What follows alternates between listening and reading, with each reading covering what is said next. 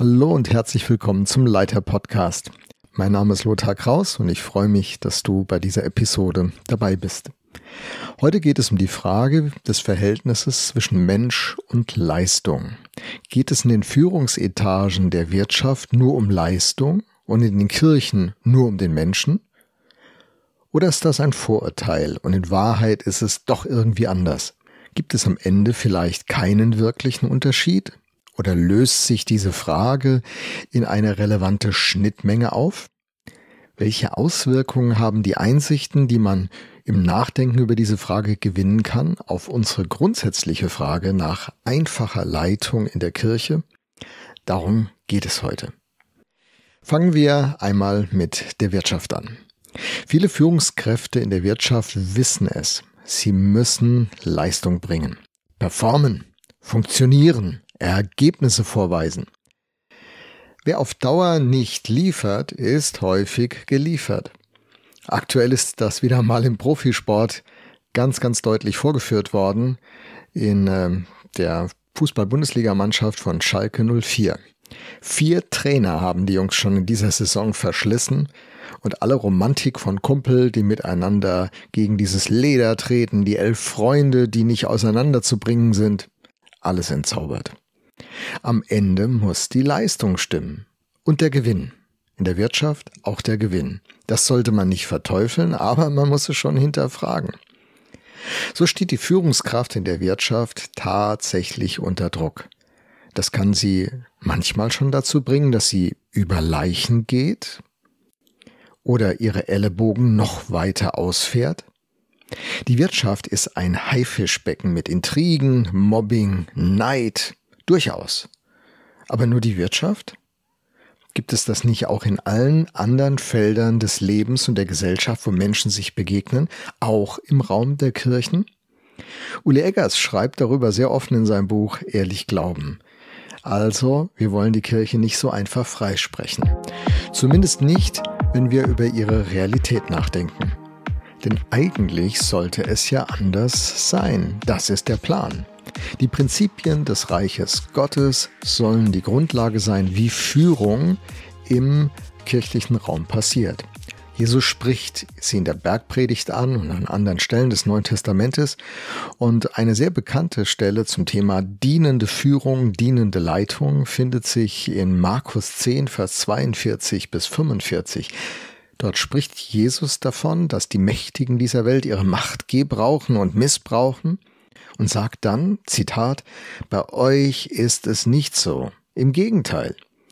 Wer unter euch groß werden will, soll den anderen dienen. Wer unter euch der Erste sein will, soll zum Dienst an allen anderen bereit sein. Das ist mal eine Latte, die ist richtig hochgelegt, oder? Mensch, bei Jesus hat der Mensch Vorfahrt. Im Reich Gottes steht der Mensch an erster Stelle. Vielleicht ja auch in der Wirtschaft, aber da gucken wir gleich nochmal hin. Jetzt bleiben wir mal bei Kirchens. Beim Reich Gottes. Der Mensch hat Vorfahrt. Mensch geht vor Leistung. Immer. Das Ziel von Jesus damit? Der Mensch soll nicht mehr beraubt werden. Denn dieser Lebensstil, der sich eingeschlichen hat, der beraubt ja Menschen. Wie viele Leute werden durch ihre Karriere um eine gute Ehe, um ein gutes Vater oder Muttersein beraubt? Wie viele werden um ihre Gesundheit beraubt? Da steht am Anfang das große Versprechen, aber am Ende ist man bestohlen um Wertvollstes im Leben. Und Jesus sagt, dass der Dieb kommt, um zu stehlen, er aber sei gekommen, um das Leben zu bringen in Fülle, im Überfluss. In Johannes 10, Vers 10 finden wir diese Passage. Dem Menschen soll es gut gehen. Das war und ist die beständige Absicht von Gott für seine Schöpfung. Und wann immer Menschen mit Gott in Kontakt kommen und dann Führungsverantwortung übernehmen im Sinne von Jesus Christus, ist das der Mindset. Menschen soll es gut gehen. Menschen sollen nicht durch Erfolg und Ruhm betrogen werden um das Leben, sondern zum Leben finden. Und Führungskräfte im Reich Gottes sind Gehilfen zu diesem Leben. Deshalb werden sie zu aller Diener. Natürlich hat das Reich Gottes auch eine klare Komponente zur Frage von Leistung, von Erfolg. In der Bibel wird das dann auch Frucht genannt. Also dieses Potenzial, dass durch das Leben eines Menschen etwas in Bewegung kommen kann, sich etwas verändern kann. Der Schöpfer, der die Schöpfung in sein Ebenbild schafft, also den Menschen, diesen Teil der Schöpfung, und ihm damit die Fähigkeit gibt, etwas zu erschaffen, zu gestalten, etwas zum Blühen zu bringen. Das sind Fähigkeiten, die Gott dem Menschen mitgibt. Aber der Mensch steht immer über der Leistung. Der Mensch kommt vor jeder Performance, vor jedem Gewinn, vor jedem Erfolg. Was heißt das praktisch im Raum der Kirchen? Seit Jahren habe ich mich damit beschäftigt und dann eine Formel für mich gefunden, die mir hilft, diesen Fokus klar zu halten. Und diese Formel geht so. Ich benutze Veranstaltungen, um Menschen zu entwickeln. Ich will nicht Menschen benutzen, um Veranstaltungen zu entwickeln. Ich könnte auch sagen, ich benutze Projekte, Programme, Ideen, um Menschen zu entwickeln. Ich will nicht die Menschen benutzen, um Projekte, Ideen und Gedanken an den Start zu bringen. Veranstaltungen, Projekte und Gruppen und was es alles geben kann, sind Werkzeuge, damit der Mensch Gott begegnen kann und zu dem wird, der er sein soll. Wenn der Mensch dann im Kontakt mit Gott heil wird, seine Bestimmung entdeckt, sein Potenzial aufbricht, hey, dann ist es die Folge davon, dass die Veranstaltungen gut und exzellent und bewegend werden und die Projekte gelingen und die Gruppen dynamisch sind. Der Clou ist nämlich der, wenn im Menschen dieses Heil beginnt sich auszubreiten durch Vergebung, durch Erneuerung, durch Identität, die Gott dem Menschen im, in dem engen Kontakt schenkt, dann äh, entfaltet sich dieses Potenzial, das ja in dem Menschen hineingelegt ist von Gott. Wir alle haben ja Gaben und Talente und Fähigkeiten bekommen und sind einzigartig. Und äh, das entfaltet sich dann und als Abfallprodukt sozusagen haben wir dann diese guten Ergebnisse. Wächst diese Frucht. Johannes 15, der, der, die Rebe, die am Weinstock bleibt, Jesus der Weinstock, wir die Reben. Und äh, die Folge ist, wir werden durch diese Verbindung versorgt mit allem, was an Nährstoffen und Potenzial nötig ist. Und dann wächst eine Frucht. Da wachsen diese Trauben an uns, den Reben, nicht an Jesus, dem Weinstock, sondern an den Reben hängen diese Trauben. Und das ist diese Idee. Da geschieht etwas in uns und dann durch uns. Und das gilt, äh, das gilt für alle, die in dieser engen Verbindung mit Gott stehen. Sie werden nie passiv sein und nur zuschauen. Jeder hat ein Potenzial. Jeder kann etwas beitragen. Jeder ist gebraucht und jeder ist erwünscht. So, wenn wir also nochmal zurückkommen zur Frage Mensch oder Leistung, können wir sagen, das ist kein Gegensatz. Das ist eine Reihenfolge.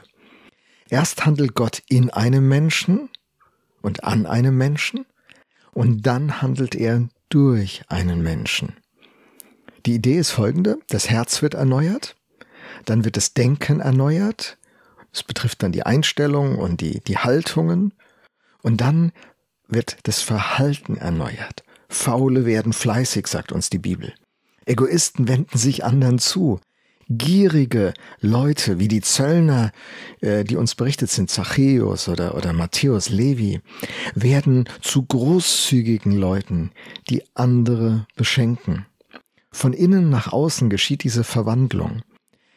Ähm, das ist so der Kern und die Hauptveränderungsart, wie Gott im Leben von Menschen handelt. Auslöser ist immer der enge Kontakt zu Jesus Christus, die Vergebung all dessen, was uns blockiert, also Schuld und Sünde, und die Erneuerung, die der Heilige Geist bringt.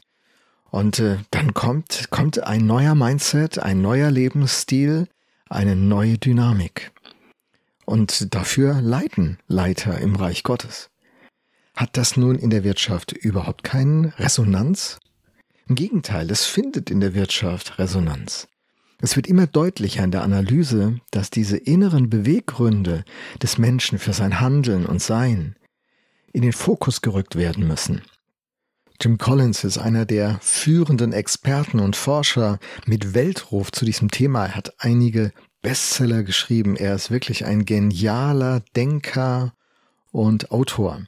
Und er schreibt im Blick seiner Forschung auf Unternehmen, die langfristig gesund und gut am Markt ihr, ihre Rolle einnehmen, folgendes. Eine der wichtigsten Variablen dafür, ob ein Unternehmen groß oder großartig bleibt, liegt in einer einfachen Frage. Und da hören wir jetzt alle mal hin. Die einfache Frage. Collins, was ist die Wahrheit über die inneren Beweggründe, den Charakter und den Ehrgeiz derjenigen, die die Macht haben? Das, ich lese es nochmals, der Knaller, oder?